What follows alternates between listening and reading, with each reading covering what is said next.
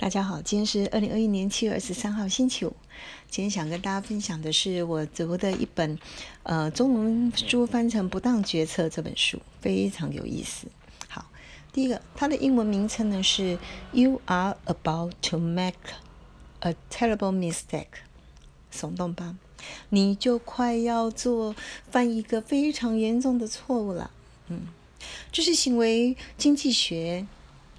非常有名的大师，他呢写的一本书，他的目的呢有两个。第一个，他列出了九大陷阱，他教你如何避开这些，呃，注意到而且避开人性的骗误。第二个是，呃，教你如何做决定，教你决定如何做决定，帮助你能够做出最佳的决策，很棒吧？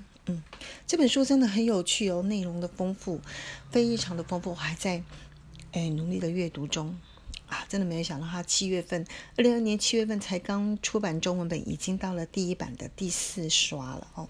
好，那。我先还在阅读中，也在思考相关的问题。那因为实在觉得太有趣了，赶快拿出来跟大家分享。也许大家也可以赶快去买一本来看哦。那我先把目录给大家啊放出来给大家参考。那我今天想跟大家分享的是其中的第七个有关于时间范围的陷阱这个题目。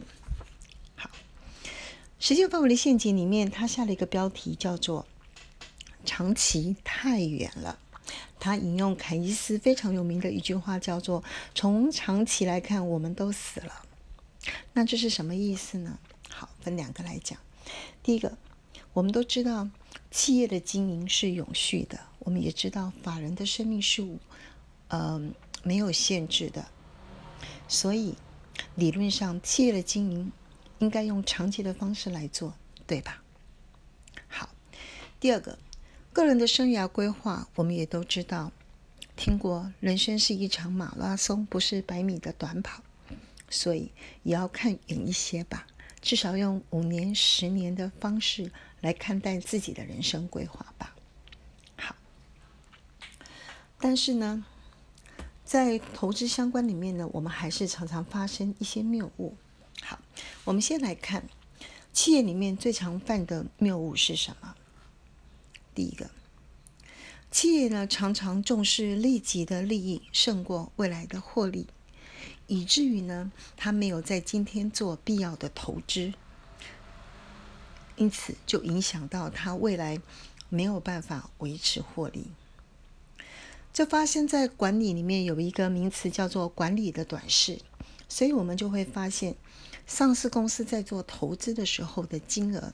它是几乎只有私人企业的一半，那到底是为什么会这样子呢？好，原因呢大概可以分成为两个。第一个就是上市公司呢常常呢会为了股价的波动而烦恼；第二个，甚至 CEO 的酬劳呢还会因为股票选择权的关系跟股价连接在一起，所以短期主义。就出来发威了。当短视的市场在遇到贪婪的执行者，当然短期主义就发威了。但是事实上，我们来看看投资人在想什么。投资人呢，理性的投资人都知道，股价反映的应该是，或者是大部分是。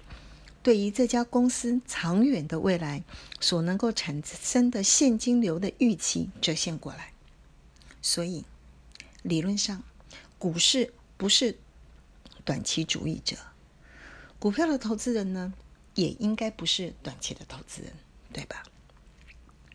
投资人常常关注的是企业的长期价值，但是为什么会做出短期的决策呢？最主要还是因为股价的波动，我们还是常常会受到一些短期的新闻影响，以至于我们呢调整了我们这家公司，我们对这家公司未来价格的预期，所以可能会过度的反应，以至于做出买卖或者修正呃这个股价的这个行为。那改善的方法是什么呢？在企业的这一端呢，他们常常会在想，我可不可以不要在每个月或者是每一季去发布公司的一些相关获利的数字？可不可以改成一年发布两次，或者是一年只要发布一次？这样，反正我们大家要相信，在长更远的长期，公司的绩效一定会反映在股价上面。第二个，就是将 CEO 的奖励连接到长期的股价，不要连接到这么近的股价。这是一个改善的方法，但是代理人的成本非常的高。呃，有没有解？我不知道。在投资上面呢，呃，如果你相信经营阶层，呃，是永续稳定的，而不是一般的代理人、经理人的话，可以用比较长期的方式来做它。OK，用定期定投的方式来做它。所以，嗯，之前有想过的几个标的。觉得还是可以持续用定投长期的方式来做它。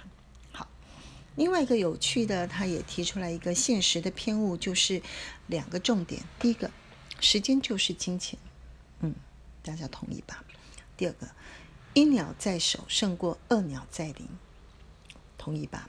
所以他就举出了一个例子，他问你：如果我今天就给你一百块，你要不要？或者明天才给你一百零二块？你要不要？这里面在讲什么？折现率是一天就百分之二，看起来很高，可是明天不确定。好，如果时间把它拉长到明年，那你认为你需要多少钱，你才愿意 take？今天交出一百块，在明年的某一个时间拿回来？其实这个就是公债的概念。好他们有做过一个数字，就是说，如果我今天给你十五块，那么问你一个月后要给你多少钱，你才愿意交换呢？他们问出来的中位数字是二十元。好，那十年呢？中位数字是一百元。也就是说，大概要七年可以翻倍的意思。那你就会发现，这里面有一个很大的折现率的不同。嗯，好，先跟大家分享到这里。现实面的问题是，下周二七月二十七号，台化要除息两块半。下周一是最后在除息前的最后一个交易日，你要参加除息吗？你想要多少钱？再加码吗？好，以上先跟大家分享到这里，很有趣哈，拜拜。